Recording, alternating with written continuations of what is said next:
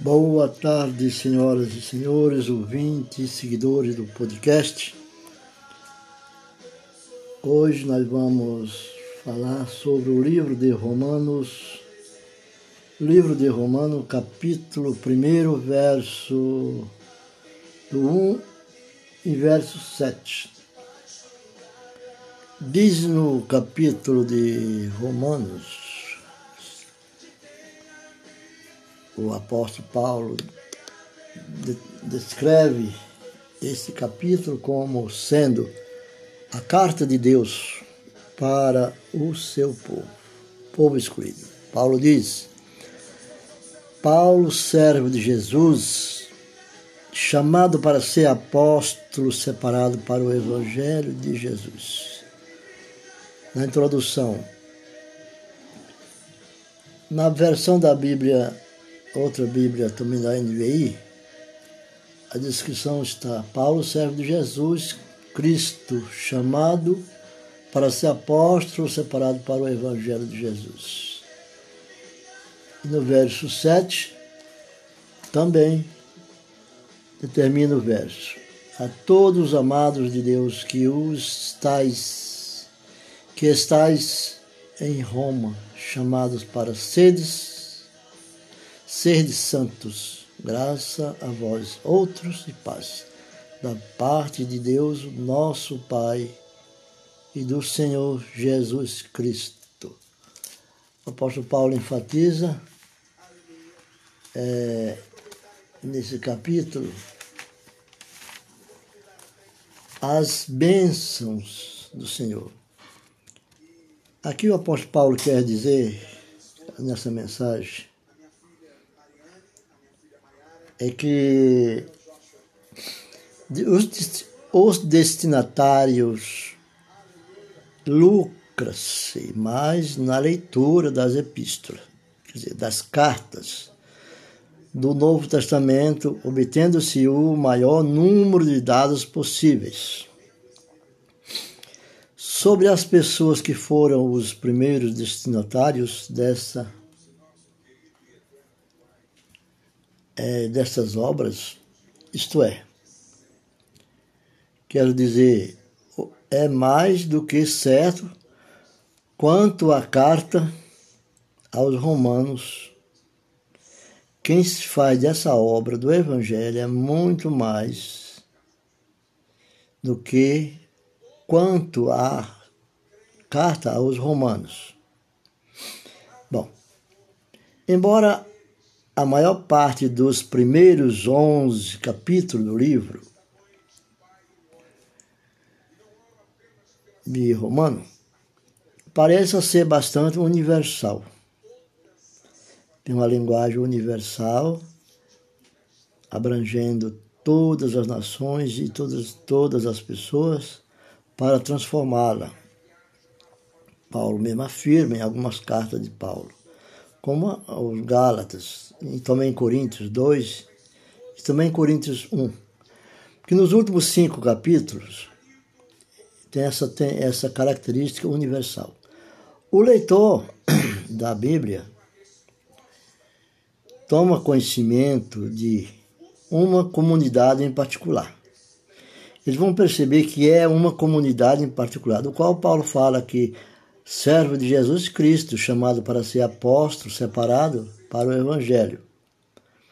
Então, ele tendo sendo como uma comunidade particular a cada uma do qual ele prega, com necessidades particulares. Isso quer dizer, cada comunidade, cada congregação hoje, porque não havia congregação, é há uma característica daquele bairro, daquela cidade, daquele povo. Né? Então, há essas necessidades particular, particulares que nós devemos observar para poder falar ao povo.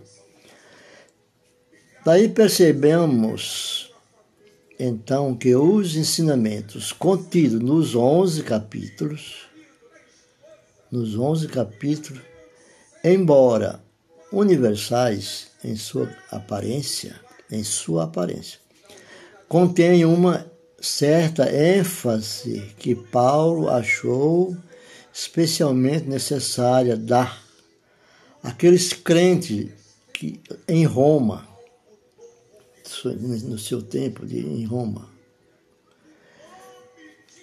Quer dizer, uma base justa para o julgamento daqueles que não conhecem a lei judia. Né? Lembrar que Paulo fez a sua própria defesa diante do imperador.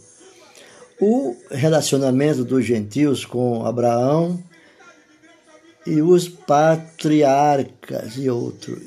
Então, essa, esse relacionamento, Paulo sempre explicou para os crentes de Roma.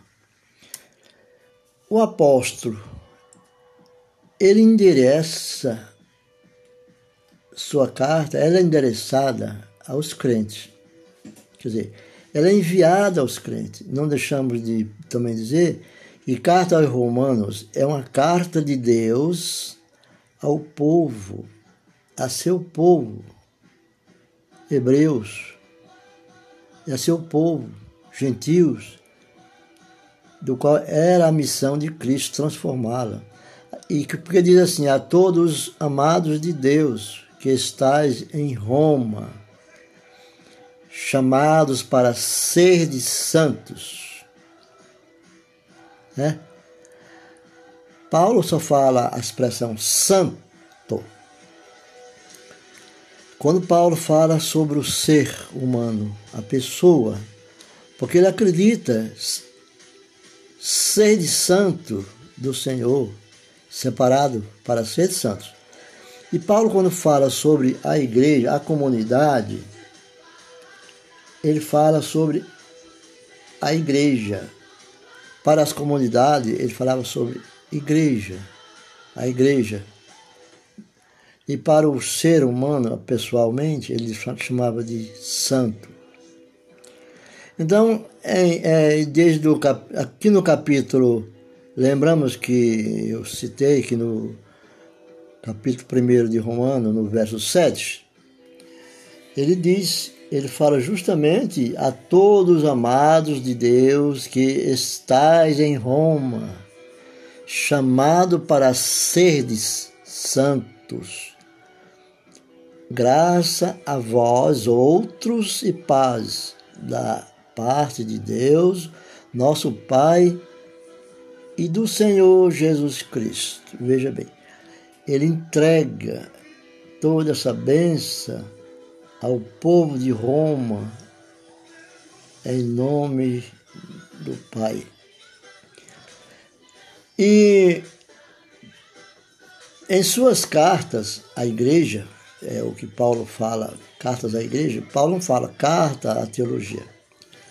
Paulo ensinava teologia, Paulo ensinava a igreja, a casa do Senhor, e Paulo fala na saudação, conforme lá em Coríntios, 1 a Coríntios, no capítulo, do, capítulo 1, né? 1 Coríntios capítulo 1, Paulo fala a respeito da igreja também. No capítulo 1, que o Paulo fala assim, é no capítulo 1, no verso 7, Paulo enfatiza, versículo 7, né?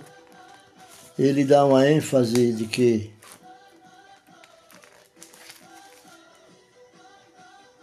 de maneira que não vos falte nenhum dom, Paulo fala, guardando vós e revelação, a revelação de nosso Senhor Jesus Cristo. Então Paulo fala lá no, no 7, fala aqui do, do 1 de Romano, capítulo 1, versículo 1 ao versículo 7, Paulo enfatiza esses pontos que ele é, é a característica da igreja de Paulo também Paulo fala lá em Tessalonicense, no capítulo 1 de Tessalonicense, Paulo também fala sobre No capítulo 1, no versículo 1, também diz, Paulo diz assim, na prefácio da saudação, Paulo, Silvano e Timóteo, a igreja dos tela, tela, Tessalonicenses, em Deus Pai e no Senhor Jesus Cristo, graça e paz a vós outros. Então, Paulo fala, e como também em, em primeiro, aqui está em, em, em 1 Tessalonicense, né? E como em 2 Tessalonicense, Paulo também fala. Em 2 Tessalonicense, Paulo refere-se também ao santo do Senhor, quando diz Paulo, Silvano Timóteo, né? E a igreja dos Tessalonicenses em Deus, Pai. Então, Paulo repite esses, esses versos novamente, porque é a esperança em Cristo Jesus. A saudação aqui no capítulo 1 de Romano, que é uma carta que deve, é difícil de ser entendida, mas de colocar em prática espiritualmente, a saudação aqui é uma, uma variação que o apóstolo Paulo faz, segundo dos dois procedimentos. Bom, em Roma, ela não subentende uma organização eclesiástica em Roma, fortemente unida. Isso nós vamos ver no capítulo 6 de, do livro de Romano, no final, né? Como eu disse, dos, esse mais os 15 capítulos vai falar sobre isso, é o quinto, os 15 forma o 16. Nós estamos aqui no primeiro. No capítulo 16 dá um quadro de pequenos grupos de crente em vez de um grupo grande. Então, Paulo tinha a, essência de falar, santo para os homens e igreja para as comunidades, os grupos. Então, vê que é grupos de crente em vez de um grupo grande. Era pequeno esses grupos. A ênfase de Paulo sobre todo esse assunto é, é que Paulo trabalha na esperança de viver entre todos aqueles que ele está com a missão de salvar para o Evangelho de Cristo Jesus. Então ele continua dizendo que esses crentes eram predominantemente judeus, esses pequenos grupos, não havia grupos grandes lá em Roma, e eram judeus ou gentios. Será que ele está falando o quê? Seria gentios ou seria judeu? A resposta deve ser dada à luz do que Romanos declara explicitamente essa carta, né, essa epístola, esse livro de Romano, declara, é verdade, que uma grande parte do conteúdo se relaciona com o povo judeu. Como Deus lidou com eles no passado, lida com eles no presente e lidará com eles também no futuro. Hoje, sim, no futuro, Deus continua lidando com o seu povo. Mas os leitores da Bíblia, que nós trabalhamos com um podcast online, nós estamos postando é, os conhecimentos da Bíblia.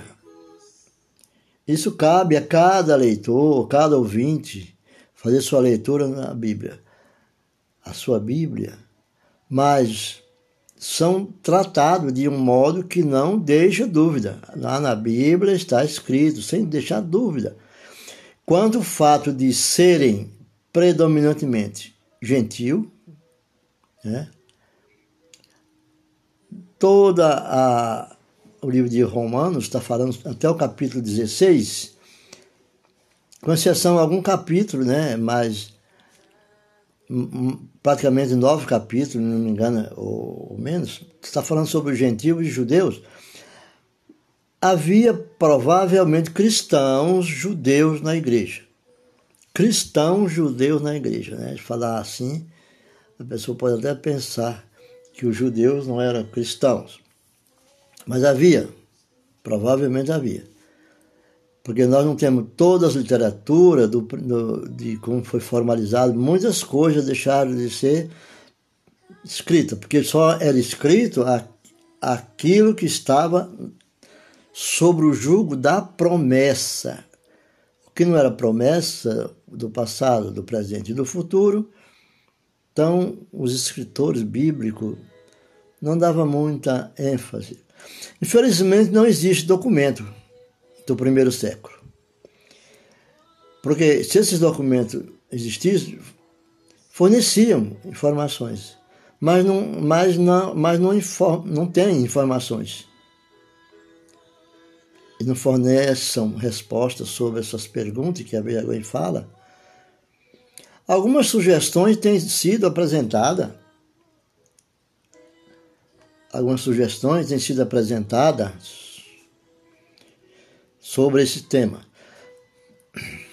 Já se afirmou que estrangeiros em Roma, judeu e prosélitos, entendeu?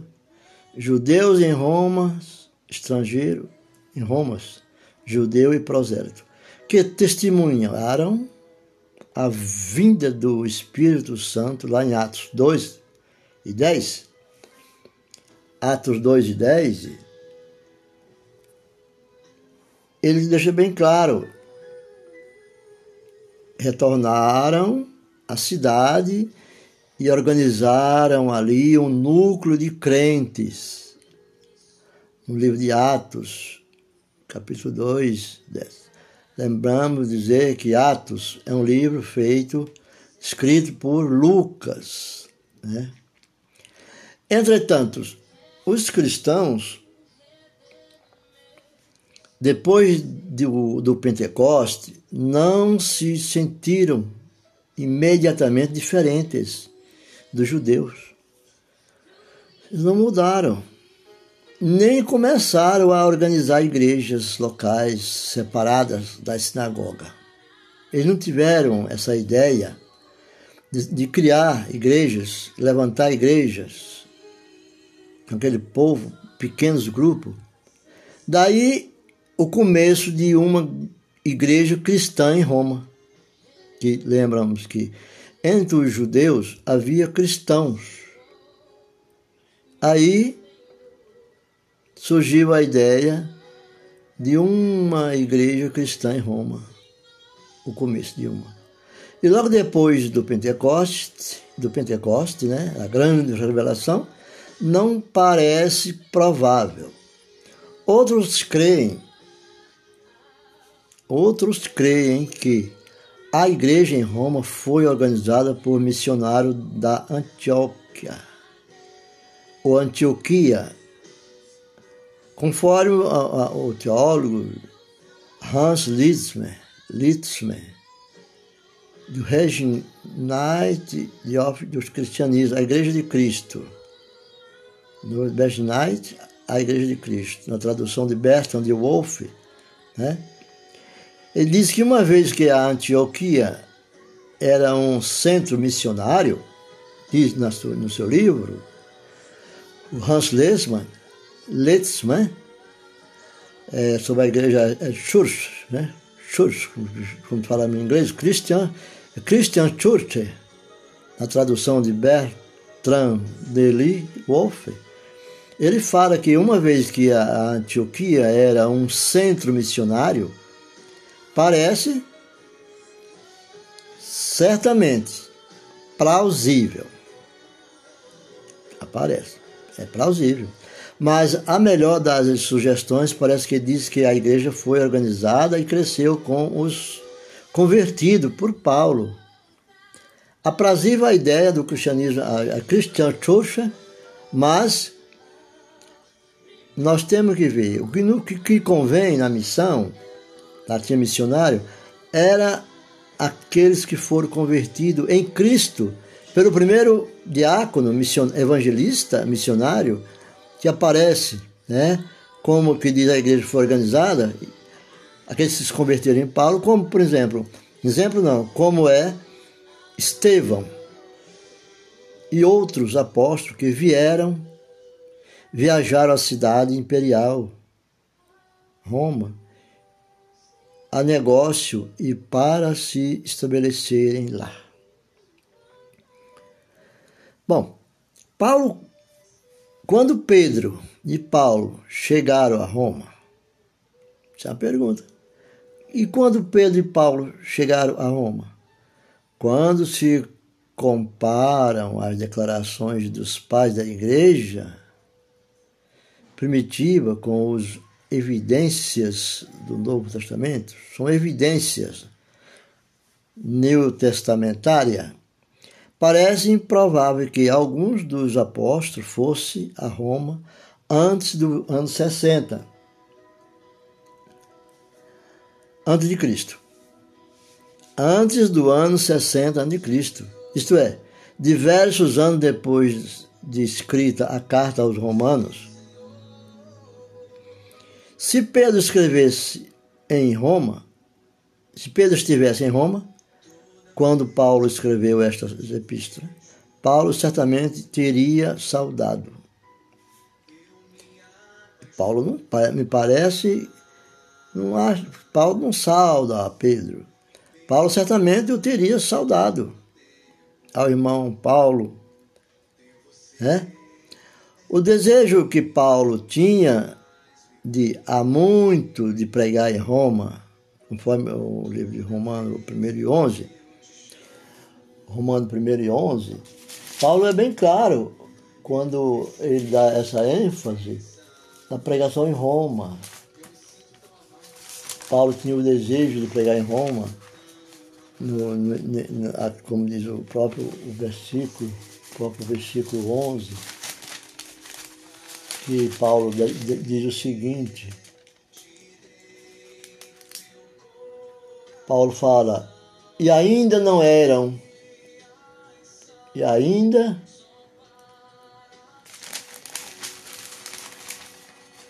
não é. Paulo um grande desejo de pregar em Roma, e Paulo não estava em Roma, como ele poderia saudar o irmão. Que lá em Roma, Paulo disse o seguinte, nós vamos ver que no capítulo, no versículo, no capítulo 1 de Roma, e no versículo 11 ao 13, Paulo diz, disse no livro de Romanos, Paulo disse no verso 11, porque muito desejo ver-vos. Oh, isso quer dizer que Paulo, Paulo endereçava a, algum, a alguém irmão, porque muito, muito desejo ver-vos, a fim de repartir convosco algum dom espiritual para que sejais confirmado. Né? Paulo diz. E no verso 12 de capítulo de 1 Romanos, Paulo diz: Isto é para que em vossa companhia reciprocamente nos conforte, por intermédio da fé mútua vossa e minha. E essa frase Paulo termina no versículo 13 também, que ele diz, termina assim, porque não quero, irmãos, que ignoreis que muitas vezes me propus ir ter convosco. No que tenho dito até agora, impedido, ele disse, não pôde ir ter com ele, porque até aquele momento ele era impedido de ir a Roma, para conseguir igualmente entre vós algum fruto, como também entre os outros gentios. Paulo continua só para para confirmar o que Paulo diz, pois sou devedor, tanto sou devedor tanto a gregos como a bárbaros, tanto a sábios como a ignorantes. Paulo é devedor de explicações e debates, por isso quanto está em mim, quanto está em mim. Estou pronto a anunciar o Evangelho também a vós outros em Roma. Paulo é ênfase, enfático. A vós outros e em Roma. Quer dizer, ele tinha dívidas, deveres a cumprir com o povo de Roma. Então, o Paulo foi bem enfático. E sua política de não edificar sobre os fundamentos lançados por outro homem? Né? Está lá no capítulo 15. No capítulo 15 fala: fundamentos lançados por outro homem. É, torna, torna improvável que Pedro fosse a Roma antes da ocasião da carta aos romanos. Pedro estava lá. Autoria e data. É quase universal a concordância que Paulo foi o autor desta epístola. É quase. Assim, é quase. Paulo foi o autor. Isso se baseia nas declarações dos capítulos 1 e 15. Lembra-se que eu mencionei o capítulo 1 e o capítulo 15, que o capítulo 16 é o fechamento do livro. No estilo e argumentação proposta nos capítulos intermediários e no testamento de todos aqueles que de antigamente que citam a epístola. As únicas dúvidas quando a autoria relacionam-se com o capítulo 16 e a doloxia. Em 16, 3, 16, há uma longa lista de pessoas às quais foram enviadas saudações. Paulo envia saudações a Priscila, a Aquila, e foram mencionados em 10, capítulo 10, 3 e 5, nos Atos 18 e 19, declara que Paulo os deixou em Efésio. Por causa disso, alguns concluíram, que Paulo que Romano 16 é de Paulo, que contém esses nomes, pois foi originalmente endereçado por Paulo a Efésios. Epênito foi mencionado em 16,5, onde é chamado de um dos primeiros frutos da Ásia, isto é, da Ásia Menor. Disto também dá concluir que essa parte foi escrita para Éfeso, mas evidências não exigem tal conclusão. Priscila e Áquila viajaram muito. Paulo cita, uma vez que vieram da Itália, Atos 18, 2, não seria estranho que para lá, para lá, toda a sua vida.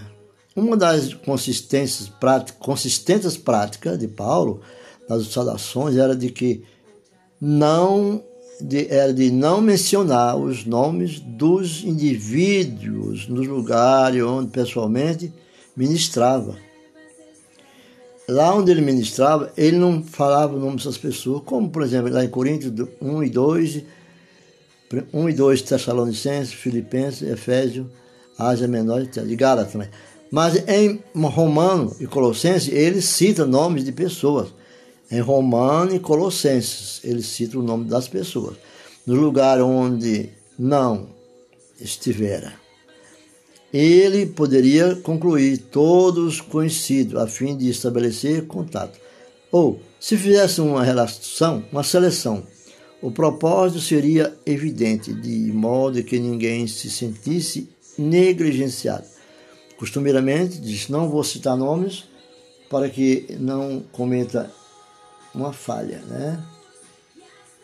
Mas é assim. Então, essa, concluindo assim, Paulo diz que são invocados o nome do Senhor em cada caso, Deus ou Cristo, para realizar algo, na, para ficarem com os, os leitores das, das Escrituras, das Bíblicas, e para fornecer-lhes graça. Conclui a sessão com uma explanação de isso, falando da doloxia, né? a respeito da ética cristã e Paulo fala, fala da necessidade de os cristãos viverem em harmonia e em entendimento mútuo, como ele diz lá com Pedro, também desejava estar com dividir o Espírito Santo, né?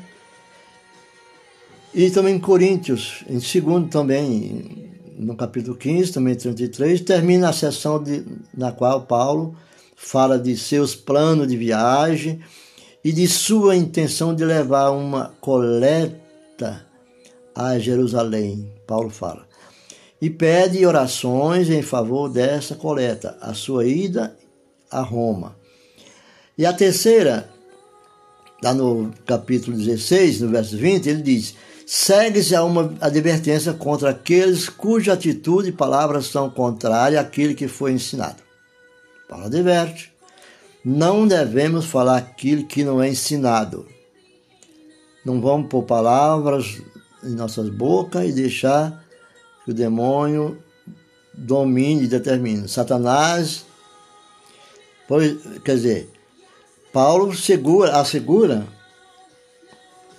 a, seus leitores que Deus que dá a paz, Deus que dá a paz, logo esmagará Satanás sob os seus pés. É? Enquanto isso, Paulo expressa seu mais profundo desejo de graça do Senhor. Jesus passa lhes pertencer.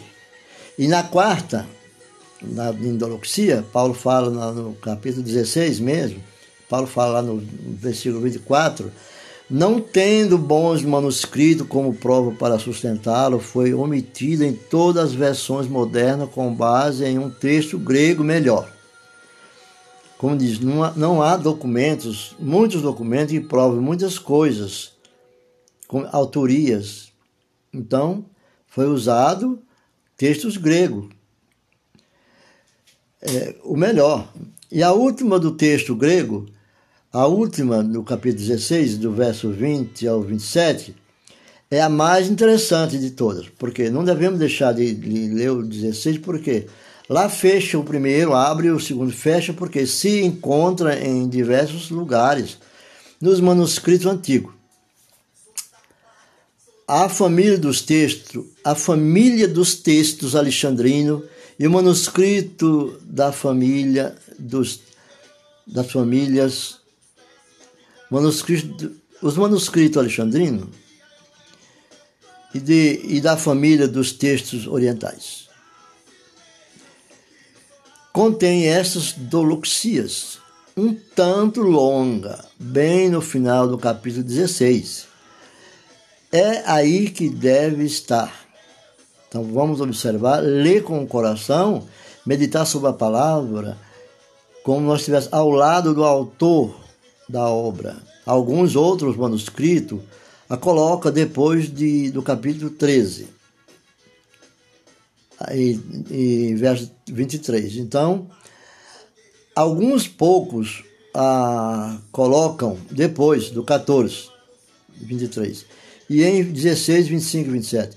O manuscrito, o G, omite esta, doloxia completamente. O manuscrito do papiro P46 é na versão da época do Egito, né? Que tinha essa fórmula de papel colocado depois do 15, que era um sistema diferente de se escrever sobre o papiro. Alguns mestres têm tentado mostrar que o conteúdo desta última doloxia, as doloxias, né, caracteriza como tendo sido composto no segundo século, do, século II, como formula ou fórmula litúrgica de conclusão. Né? Romano, a interpretada da Bíblia, a interpretação da Bíblia, né? do Dr. Hort, da qual, em séculos atrás, comparou cuidadosamente suas frases com frases de cartas paulinas anteriores. E posteriormente, posterior e descobriu um notável número de semelhança. Que não é o caso de nós citarmos aqui, porque isso é da obra do, da, da, da Bíblia, né? um livro escrito em inglês, então não cabe a, a falar aqui. Mas conclui-se que, daí, que existe boas provas para apoiar a autoria de Paulo. E nessa doloxia final, além de, do fato de que de se encontra no final ou perto do final de Roma. Romanos, aliás, perdão. Romanos. Então, nós temos que, que entender que,